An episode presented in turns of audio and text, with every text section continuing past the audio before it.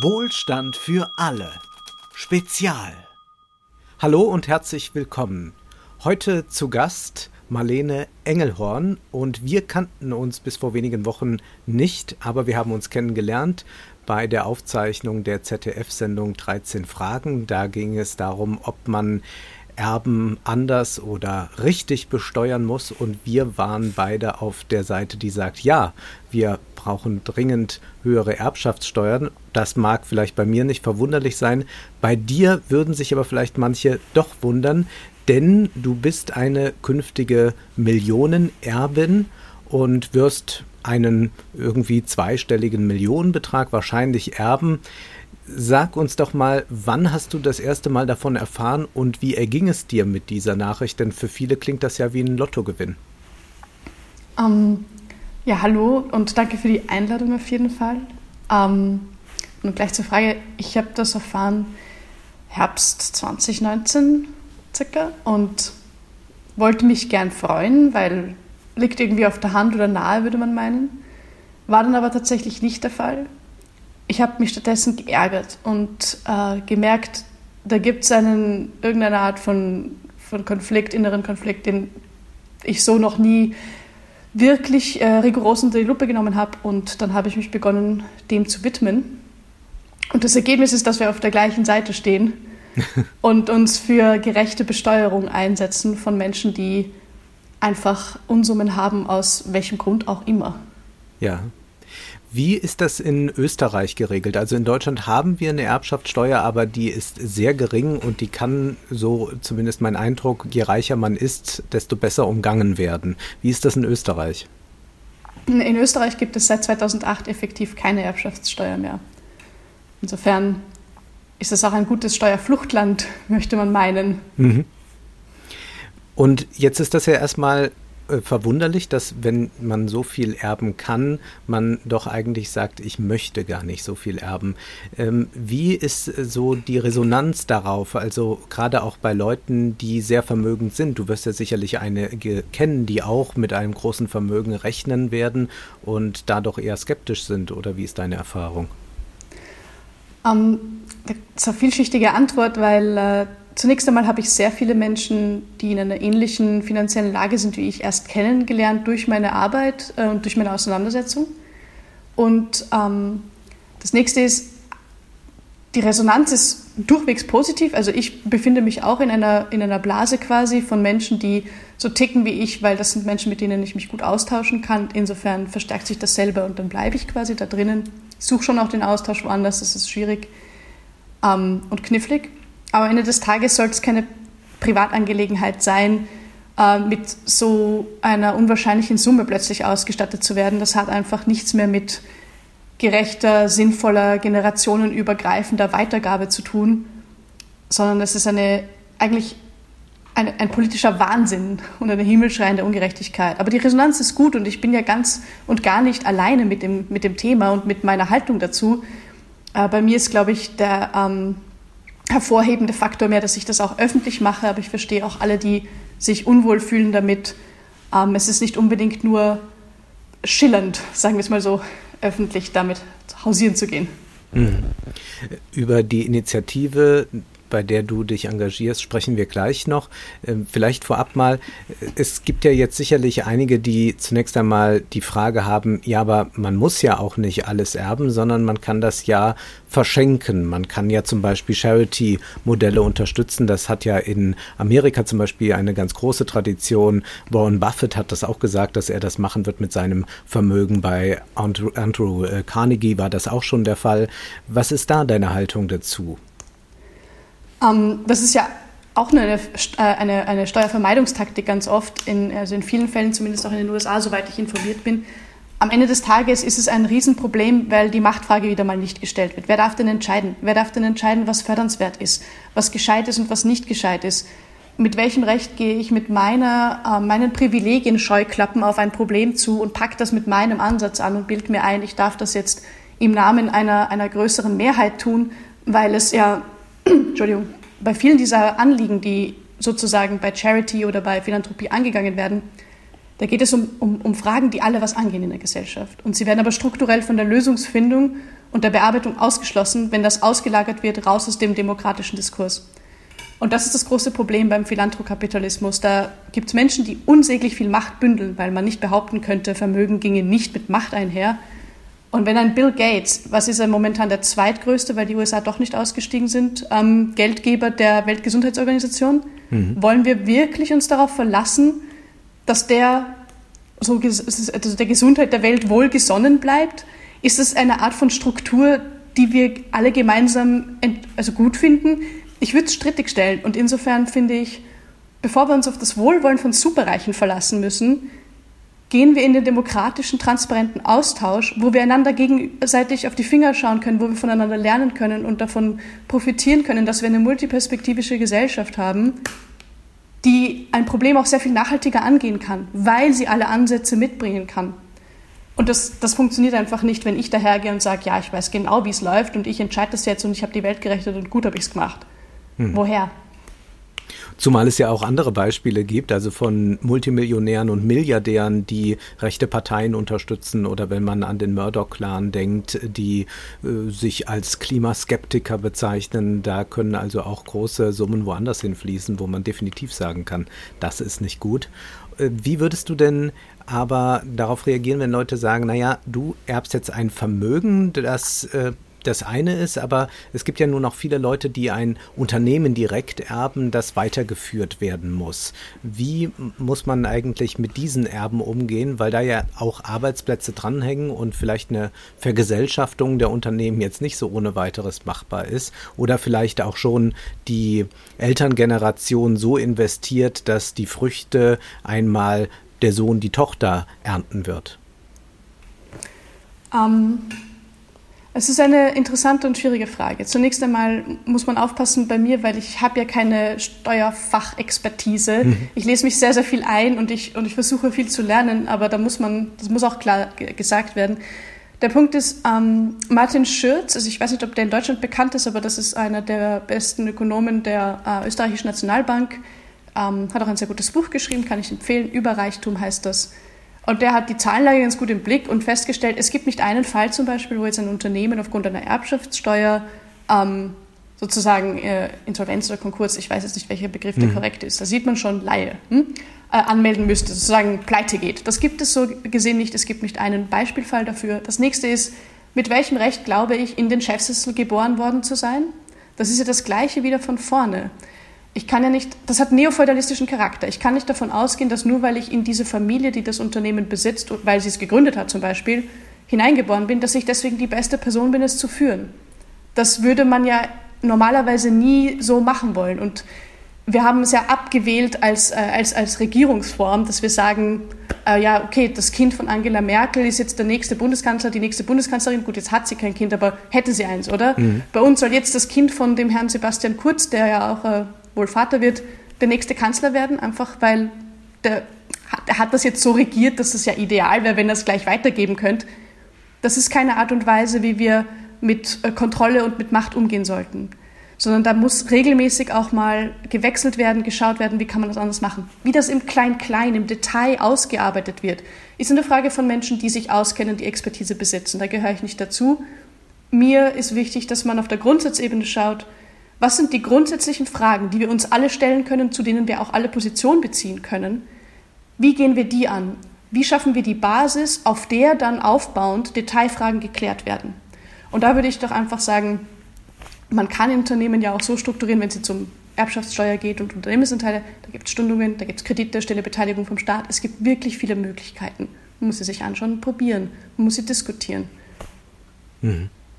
Und die Vermögensungleichheit ist eklatant. In Österreich ist es, glaube ich, so, dass ein Prozent so viel besitzt wie 40 Prozent. Die unteren 40 Prozent in Deutschland gibt es da ähnliche Zahlen, äh, wenn ich da recht informiert bin. Und eigentlich ist diese Ungleichheit ja etwas, äh, was wir global beobachten, was zunimmt. Äh, außer jetzt vielleicht in Ländern, die sich ganz frisch entwickeln. Aber sonst können wir sogar in China sagen, dass die Ungleichheit zunimmt. Also dieses globale Problem ist also eines, wo du sagen würdest, das ist eine wichtige Stellschraube mit den Erbschaften, aber natürlich nicht die einzige. Ne? Überhaupt nicht. Ähm, zunächst zu Österreich. Soweit ich die Zahlen kenne, ist es so, ein Prozent besitzt 40 Prozent des Vermögens. Oh, und 50 Prozent der Bevölkerung besitzen nicht einmal 3 Prozent oder haben okay. halt auch Schulden. Das mhm. gibt es auch. Ähm, also es ist noch schlimmer als, als, äh, als jetzt gesagt. Also ja. Ich, mich, mich, ich muss gestehen, immer wieder macht es mich wahnsinnig, wenn ich mir diese Zahlen vor Augen führe und mir denke, es kann doch nicht sein, dass man dann nicht sofort in die, ins Handeln kommt, um das zu beheben. Aber gut, ja, Erbschaften, das ist eine mögliche Stellschraube. Auch Steuern sind ja nur eine mögliche Stellschraube. Und in Wahrheit ist es ja auch so, so wie ich es verstehe, dass Steuergerechtigkeit wahnsinnig wichtig ist, aber das eigentliche Problem ist in der Primärverteilung. Weil die Steuergerechtigkeit kommt dann, wenn das Kind schon im Brunnen ist. Wenn schon schlecht, also ich werte das jetzt oder wie richtig das ist, sei dahingestellt, aber wenn schon so verteilt wird, dass wenige viel und viele wenig haben und man das dann durch Umverteilung ausgleicht, in irgendeiner Form wird es das wohl immer geben. Aber man muss es ja nicht mit so einer Wahnsinnsschere machen. Man kann ja auch mal schauen, wie kann man zum Beispiel Gehälter koppeln. Nach dem mhm. Motto, Maximallöhne sind an Minimallöhne gebunden. So, und anders darf es sich nicht entwickeln.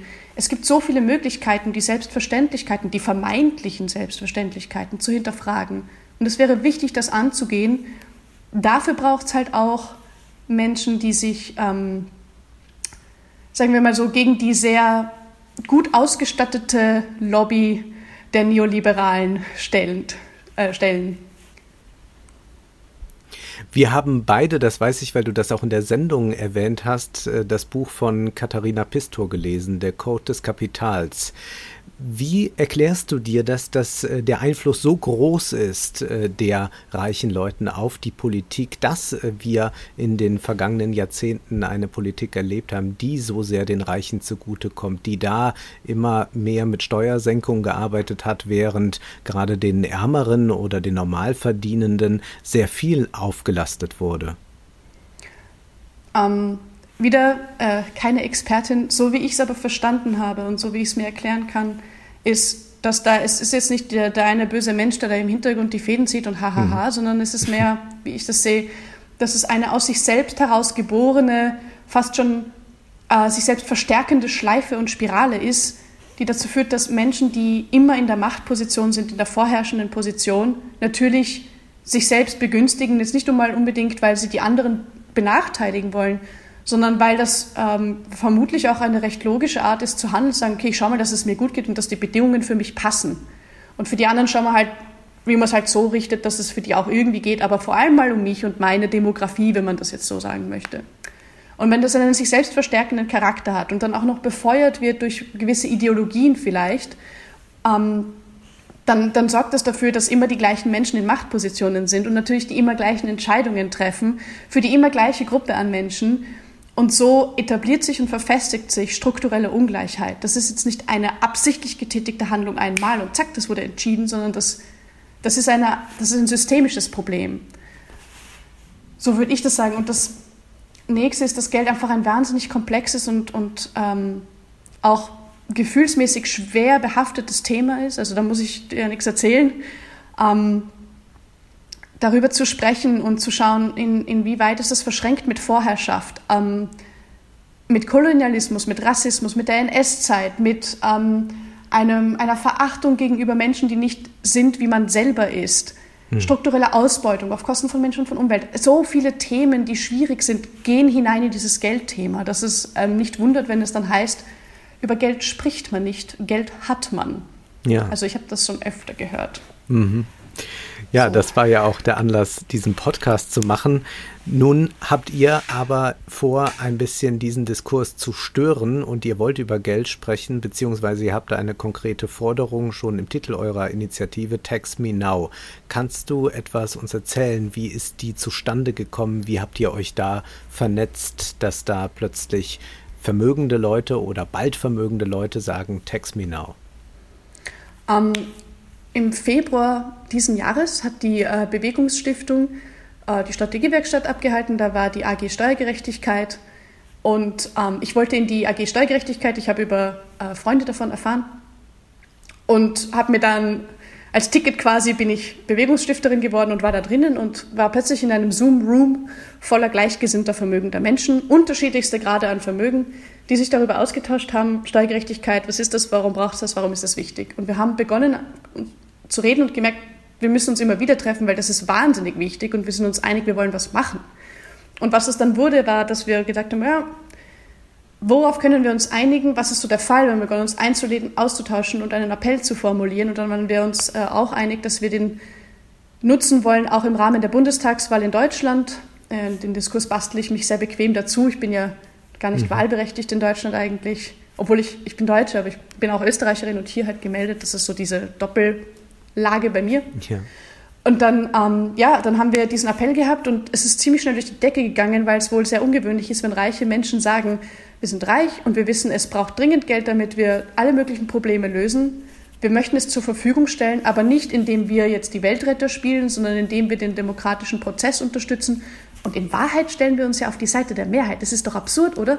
In Deutschland und Österreich gibt es Umfragen, die belegen, dass zwei Drittel für eine Besteuerung von Vermögen sind. Und wir haben es trotzdem nicht. Das sind ja Mehrheiten, die die Verfassung zu ändern in der Lage wären. Also absurd. Und da muss man sich schon fragen, wie kommt's? Na, weil die immer gleichen Menschen entscheiden, würde ich jetzt mal ganz salopp formulieren. Mhm.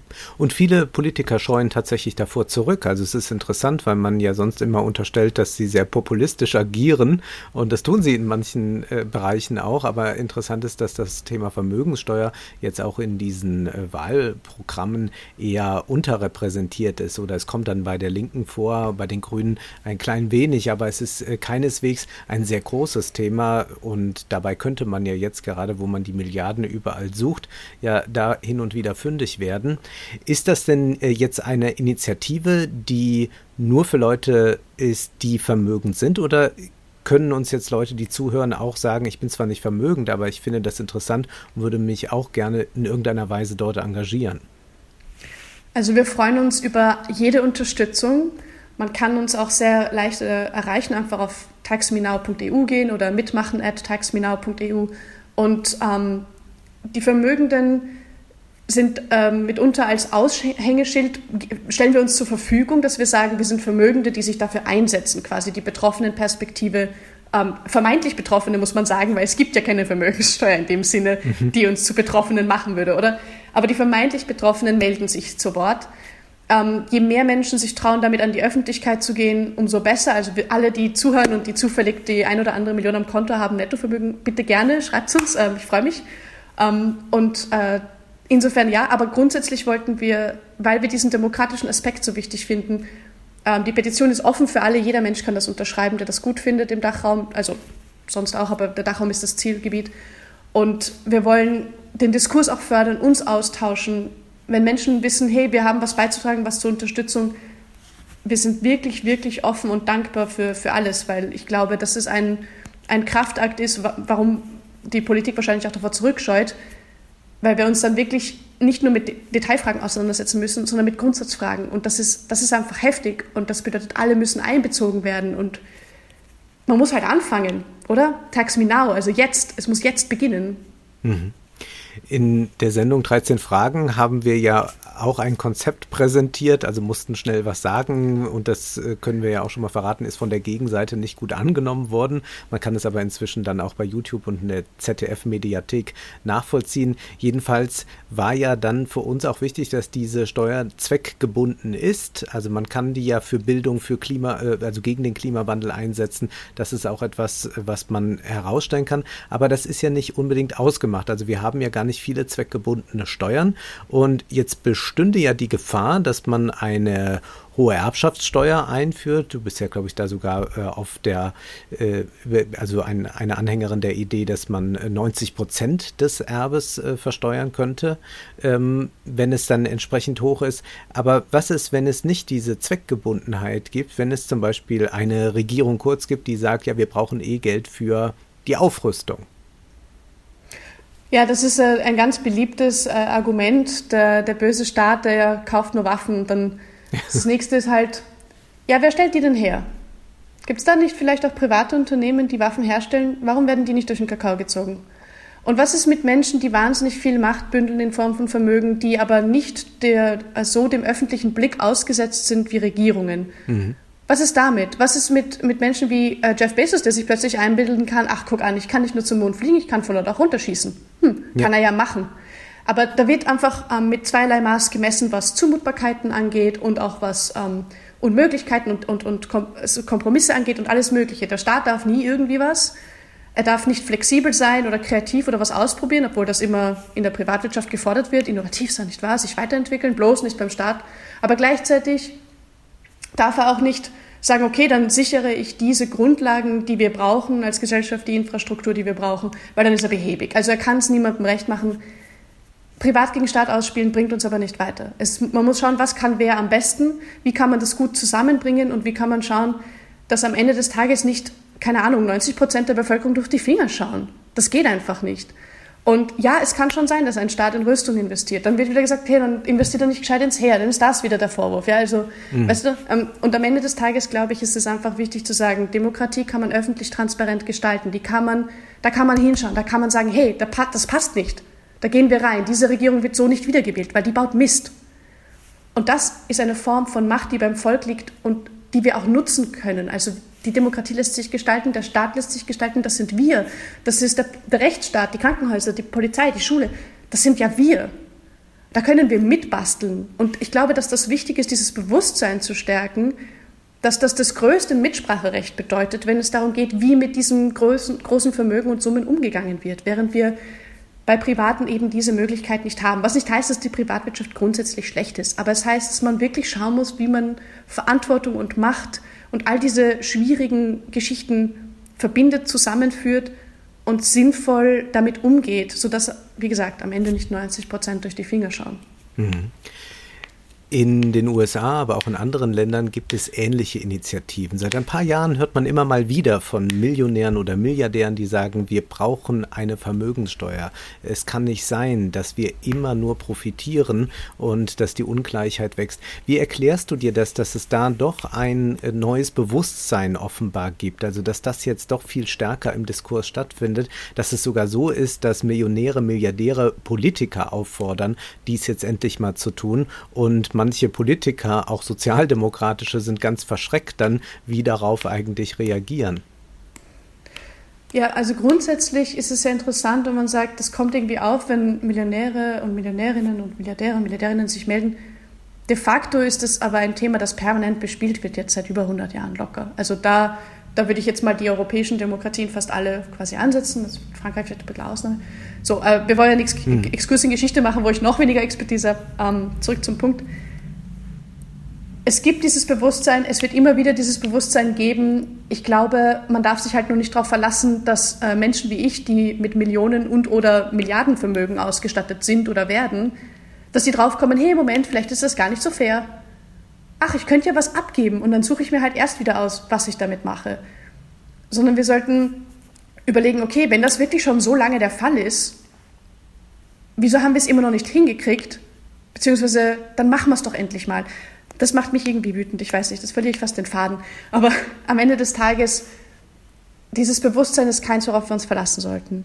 Mhm. Und so schön es sein mag und so löblich es ist, wenn sich auch vermögende Menschen endlich mal auf die Seite der demokratischen Mehrheit stellen. Großartig, schön für sie. Das ist aber nicht der Knackpunkt. Und was die Politik angeht, ja. Es ist also eher ein historischer Augenblick, den man jetzt ergreifen muss. Also, dass das dann mal so ist, sollte man dann tatsächlich auch mal schnell politisch nutzen, weil das nicht so sein muss, dass sich da viele zusammenschließen, die sagen, text me now. Ich weiß nicht, ich glaube, es ist mehr so, dass man man darf nicht vergessen, die sozialen Bewegungen, die wahnsinnig viel der Selbstverständlichkeiten von morgen heute schon erstreiten, die reden ja auch schon, also die fordern das und die fordern das konstant und immer wieder hüpft dann eine Gruppe vermögender Menschen darauf auf. Also jetzt bin ich fast schon sehr selbstkritisch, aber so, wir, wir, wir reiten die Welle mit. Window of Opportunity sagt man so gern, ein Fenster für eine Möglichkeit, das ist eine flapsige Übersetzung. Und ja, schön und gut, aber das Thema ist eigentlich nicht nur dann heiß, wenn Vermögende sich zu Wort melden. Das, man könnte es eher sagen, okay, dann ist es besonders heiß. Hm. Aber grundsätzlich gilt, das Thema ist die ganze Zeit schon aktiv. Also ich kenne keine Zeit, wo das nicht irgendwie in irgendeiner Form ein Thema gewesen wäre. Und ich wette, wenn man da mal recherchiert, es gab sicher immer Demos zu dem Thema, egal wie gut die jetzt ausgestaltet wurden oder wie einwandfrei oder weiß der Kuckuck. Aber der Punkt ist, das Thema ist da, weil die Ungleichheit da ist und nicht, weil die Millionäre sich melden. Mhm. Und schön, dass Sie es kapiert haben und schön, dass ich es kapieren durfte. Ich habe aber davon profitiert, dass andere Menschen diese Arbeit gemacht haben, die ganze Zeit am laufenden Band, sodass ich sogar jetzt ähm, immer zeitgenössische Quellen auch einsehen kann, weil diese Arbeit gemacht wird. Ich will so hoffen, dass wir es hinkriegen, alle gemeinsam als Gesellschaft, jetzt bei mir jetzt in Österreich und bei euch in Deutschland und ganz grundsätzlich, dass wir umsetzen, okay, wie wollen wir eigentlich Vermögen gerecht verteilen? Was ist gerecht? Wer darf das entscheiden? Das ist so wichtig. Und wie gesagt, man sollte nicht sagen, okay, den Millionärinnen ist es jetzt auch recht, dann machen wir es jetzt. Jetzt sind sie ja endlich einverstanden, oder? Ich meine, ich will mich nicht bitten lassen. Mhm.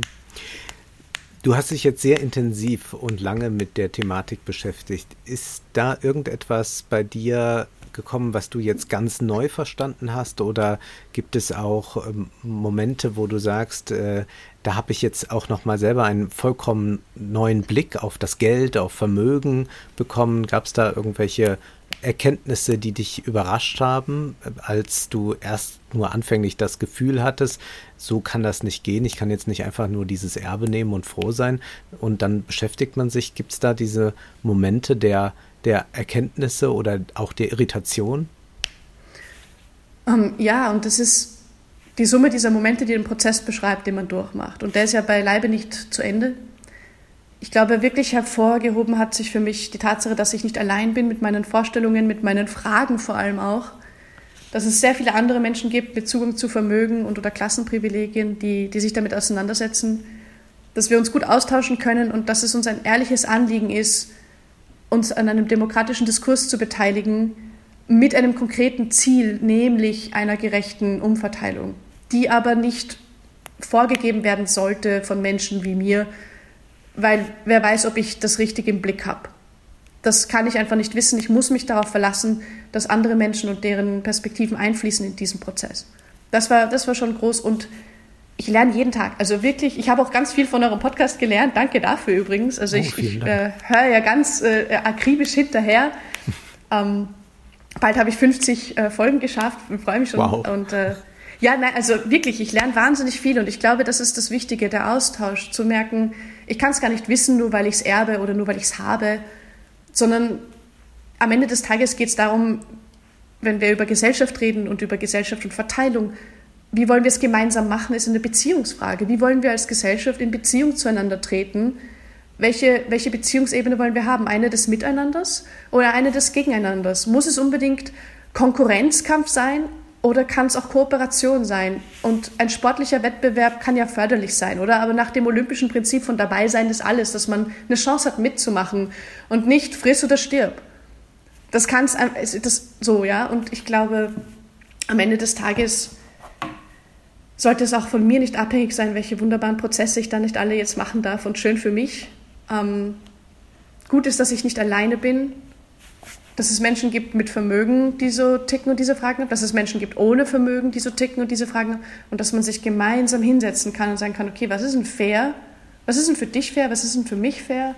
Wie kommen wir zusammen? Nichts anderes wäre sehr banal gesprochen, aber ich glaube gar nicht mal so weit weg, ein demokratischer Diskurs zu dem Thema alle mal fragen und zusammenbringen. Das ist sehr romantisiert, ich weiß schon.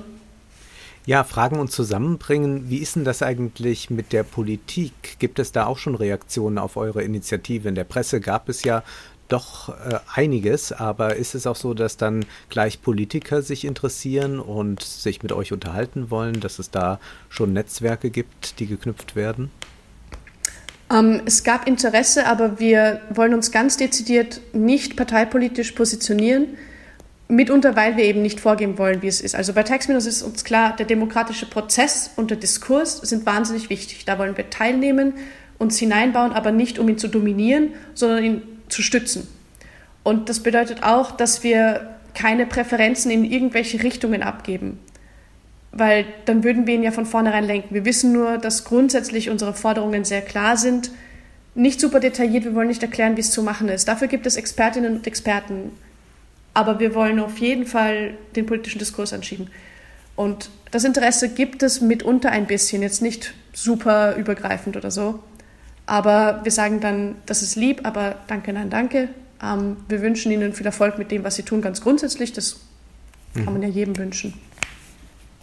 Vielleicht kannst du noch äh, die eine oder andere Forderung nennen. Also die eine Sache ist eine Erbschaftssteuer, die sollte eingeführt werden, auch wenn ihr da jetzt nicht en Detail beschreibt, wie sie aussehen soll. Und eine Vermögenssteuer, gibt es noch etwas, was für euch wichtig ist, um gegen die Ungleichheit anzukämpfen? Kapitalertragssteuer auf jeden Fall. Dann mhm. natürlich die, ähm, den Ausbau der, äh, der Behörden, der Strukturen, damit man sich gut damit äh, befassen kann, was jetzt Steuervermeidung und dergleichen angeht. Dass das gestärkt wird mit Ressourcen ähm, und auch wir sind überhaupt keine Freunde der Schuldenbremse. Wenn das aber nicht anders geht, dann wäre daran, also da wären wirklich, würden wir Vermögensabgabe nur mit Bedingung, äh, dass das nicht mit der Schuldenbremse einhergeht. So Vermögensabgabe mal grundsätzlich, aber nicht um eine Schuldenbremse zu finanzieren oder so. Also mhm ich tue mir mit Detailfragen so schwer oder mit Genauigkeiten, weil also ich, ich persönlich wäre für alle möglichen Vermögenssteuer, auch für Finanztransaktionssteuer und weißt du, Kuckuck, was nicht alles, Übertragungssteuer generell, damit nicht mit Erbschafts- und Schenkungssteuer hin und her getan werden kann, wie man jetzt was vermeidet. Weil diese Vermeidung gibt es leider, aber man sollte sie vielleicht unter Strafe stellen, wäre auch eine Möglichkeit. Dann wäre es vielleicht nicht so ein Problem. Aber wie gesagt, da gibt es Modelle, die man sich anschauen kann, die man breit diskutieren muss damit wir Lösungen finden, die für alle adäquat sind. Ähm, aber ja, Erbschaftssteuer, Schenkungssteuer, Kapitalertragssteuer, Vermögensteuer, auf jeden Fall dafür sorgen, dass diese Regulierungen, diese Regulierungen, das ist mir wirklich ein Dorn im Auge, dass es Menschen gibt, die sich einbilden, dass es ganz in Ordnung ist, einfach dann, keine Ahnung, man kann jetzt nicht ein Schloss in den Koffer packen und damit auswandern, aber das Vermögen schon, ein Unternehmen woanders parken, ist auch recht leicht diese Stäbe an BeraterInnen, die man sich finanzieren kann, um einer Gesellschaft etwas wegzunehmen, der man es eigentlich verdankt, dass man es überhaupt hat. Mhm. Dieser Irrglaube, Vermögen sei nicht arbeitsteilig erwirtschaftet worden. Da haben ja unglaublich viele Menschen Anteil daran, dass es dieses Vermögen gibt. Und dann will man nicht einer Gesellschaft, von der man profitiert, etwas zurückgeben, weil das ein Wechselspiel ist, weil das gar keine Frage ist von, das ist jetzt nur meins, das verstehe ich nicht. Ganz ehrlich, also ich muss gestehen, ich verstehe es nicht. Vielleicht kannst du mir da erklären. Naja, es ist äh, wahrscheinlich ähm, eine tief eingesickerte Ideologie und es, äh, glaube ich, wird auch dann immer wieder so naturalisiert. Man gibt das ja an die Nächsten weiter, wenngleich man auch immer überlegen muss, naja, wie sehr ist denn auch eigentlich dieser dynastische Gedanke da bei manchen ausgeprägt? Das ist ja auch äh, ganz eigenartig. Also zum einen äh, spielen sich manche auf, als sei man noch im 18. Jahrhundert oder dann, wenn man das bei Julia Friedrich so schön nachliest in ihrem Buch Wir erben, zeigt sie auch auf, wie zerstritten viele Unternehmerfamilien sind sind und dass dann plötzlich äh, noch äh, die nach der vierten Ehe noch mal ganz neu das Erbe verteilt wird oder so. Also da kann man ja nicht sagen, dass da äh, der Vater an seine Kinder von Anfang an gedacht hat oder so. Also das ist ja auch alles ähm, doch sehr äh, vage, was da immer wieder formuliert wird. Und es ist jetzt anekdotisch, aber ich muss es erzählen, als ich nach Berlin fuhr zur Aufzeichnung der Sendung, saß zwei Sitze vor mir ein Jurist, und der telefonierte und erzählte von einem Fall. Und zwar ist er wohl dafür zuständig, dass Unternehmen nicht so viel erben müssen. Und er fuhr gerade zu einer Familie. Und er sagte dann seinem Kollegen, ja, die werde ich jetzt erst einmal erschrecken und werde ihnen sagen, dass sie 10 Millionen Erbschaftssteuer zahlen müssen und äh, ich habe aber schon eine tolle Sache mir ausgedacht, wie wir das natürlich alles umgehen, aber ich will erstmal die Gesichter sehen. Und das fand ich sehr interessant, dass da eigentlich so zwei Sitze vor mir ein Mann saß, der äh, die Werkzeuge hat und den Code des Kapitals kennt, um es mit Pistor zu sagen, um jetzt da das Ganze so schön zu verschenken, umzulagern und so, dass äh, diese Erben dann so gut wie nichts wohl zahlen müssen. Es ist ein Wahnsinn, nicht wahr? Ja. Und mit welcher Nonchalance und Selbstverständlichkeit man das einfach erzählt. Unglaublich. Also, dass das, ja, ich, dem ist ja. nichts hinzuzufügen. Ja, in der Tat. Wenn wir jetzt zum Schluss kommen, dann habe ich noch äh, eine Frage. Und zwar, wenn du jetzt nochmal so auf dich privat dich äh, zurückwirfst und sagst, ähm, du hast natürlich sowieso eine äh, privilegierte Position, äh, du hast äh, ganz viele Möglichkeiten, Bildungschancen, die vielleicht andere nicht so haben und all das. Und gibt es dann doch manchmal in äh, dir diesen Gedanken, oh je, wenn sich äh, was politisch so furchtbar entwickelt und Leute es nicht einsehen wollen, dann bist du doch vielleicht diejenige, die es besser machen könnte und du sagst, nee, dann verteile ich lieber das Geld selbst, bevor das in irgendwelche politischen Hände kommt, die dafür nicht so qualifiziert wären? Oder bist du da doch ähm, felsenfest liberal-demokratisch, dass du sagst, nee, nee, das vertraue ich schon, dass sich am Ende auch ein gutes Argument durchsetzen wird, eine gute Politik durchsetzen wird? Naja, zum einen muss ich mich, glaube ich, vor den Türkisen in Österreich nicht fürchten. Die werden sich's nicht holen, weil die verscherzen sich sonst mit ihrer Stammwählerschaft. Insofern, ja. Hm? Das nächste ist, am Ende des Tages möchte ich in einer Gesellschaft leben, in der ich jetzt rein auf die soziale Situation bezogen und auf die Chancen, die man hat, mit jedem Menschen x-beliebig blind tauschen könnte, einfach weil ich weiß, ich wäre gleich gut abgesichert, in welcher Form das dann auch immer genau ausgestaltet mhm. wird. Unabhängig jetzt von einer Berufswahl. Das bedeutet aber auch, dass ich in, der, in, in allen anderen Fragen, was jetzt Macht und Entscheidungsfindung angeht, nicht davon ausgehen kann, nur weil ich Macht habe, dass ich sie besser nutze als irgendein anderer Mensch. Ich könnte ja genauso gut in dem Szenario, das du beschreibst, sagen, ich finde die Politik furchtbar, ich habe dieses Geld und diese Macht, ich könnte damit etwas mir also ausdenken und entsprechend bewegen. Ich könnte es aber auch einem Menschen geben, der sich was ausdenken kann und was bewegen kann, von dem ich denke, dieser Mensch kann das besser entscheiden. Das heißt, es muss ja nicht an meiner Person hängen am Ende des Tages. Und dann kann ich auch sagen, okay, wie wäre es, wenn ich es grundsätzlich verteilen lasse? Aber jetzt kommen wir erst wieder zu diesen inkompetenten Menschen. Wie wird man die los in der Politik? Naja, man wählt sie einfach nicht mehr. Das bedeutet, der anstrengendste Weg, so wie ich ihn wahrnehme, ist in meinen Augen der sinnvollste, es geht darum, einen demokratischen Diskurs zu haben, wo wir uns dieser Dinge bewusst werden, hey, Moment, diese Politik tut uns als Gesellschaft nicht gut. Das heißt, wir engagieren uns gemeinsam. Zivilgesellschaftliches Engagement darf man nicht unterschätzen. Soziale Bewegungen sind Treiber von sozialem Wandel. Das ist wahnsinnig wichtig. Ich habe großen, großen Respekt vor den Menschen, die das machen. Und ich habe die Weisheit einfach nicht mit Löffeln gegessen. Wer sagt denn, dass ich es richtig mache? Ich bin die Letzte, die das korrekt beurteilen kann. Insofern möchte ich das auch, ich möchte gar nicht in diese Verlegenheit jemals kommen. Idealerweise werde ich richtig hoch und richtig fair besteuert, noch bevor irgendwas in der Art sich jemals abzeichnen kann. Und politische Teilhabe sollte sich nicht auf Krisenzeiten beschränken. Menschen wie ich, besonders die, die wahnsinnig viel Privilegien haben, zum Beispiel das Zeitprivileg, ich kann mir leisten, meine Zeit zu nutzen, wie ich sie möchte, sollten sich permanent aktiv am Diskurs beteiligen, damit eben früh Entwicklungen abgefangen werden können durch zivilgesellschaftliches Engagement, die zu schlechter, schierer, grausliger, wie man es auch nennen möchte, problematischer Politik führen. Und nicht immer dann erst, wenn schon alles in Flammen steht. Man muss, halt, man muss halt anfangen, man muss mitmachen. Ich bin jetzt, man könnte auch sagen, ich bin wahnsinnig spät dran, ich bin schon 29, hätte schon viel früher anfangen können, habe ich nicht so. Ja, und was machen wir jetzt? Na weiter. Tax me now. Also es muss wirklich, es muss jetzt anfangen. Für mich zumindest. Und je mehr ich mitnehmen kann, motivieren kann, sich zu engagieren, umso besser und umso vielstimmiger werden wir. Und das ist die große Stärke der Demokratie. Dass es nicht eine Monoperspektive ist, sondern dass viele Menschen das gleiche Problem betrachten, viel facettenreicher von allen möglichen Seiten und es deswegen auch viel nachhaltiger lösen können. Und sich gegen Politik wehren können. Dafür gibt es auch Beispiele in der Geschichte. Gegen schiere Politik kann man sich auch wehren. Ähm, sagt man schier in Deutschland? Das ist ein, ein Wort für nicht gut. Für nee, das sagt man nicht, aber das ist ja ein tolles Wort. Das ja, Entschuldigung, ich, ich habe jetzt vergessen manchmal. Ja, Entschuldigung. Ja, genau. Also hässlich oder ungut, schier. So, ähm, ja. Dann haben wir Exkurs noch Ende. ein neues Wort gelernt. Vielen Dank. Ich wünsche dir, wünsche euch viel Erfolg bei der Initiative. Vielen Dank, Marlene Engelhorn. Danke für die Einladung viel Erfolg euch mit äh, eurem tollen Podcast. Danke. Das war Wohlstand für alle. Ihr könnt uns finanziell unterstützen über paypal.me-ole und Wolfgang oder über die in der Beschreibung angegebene Bankverbindung. Herzlichen Dank.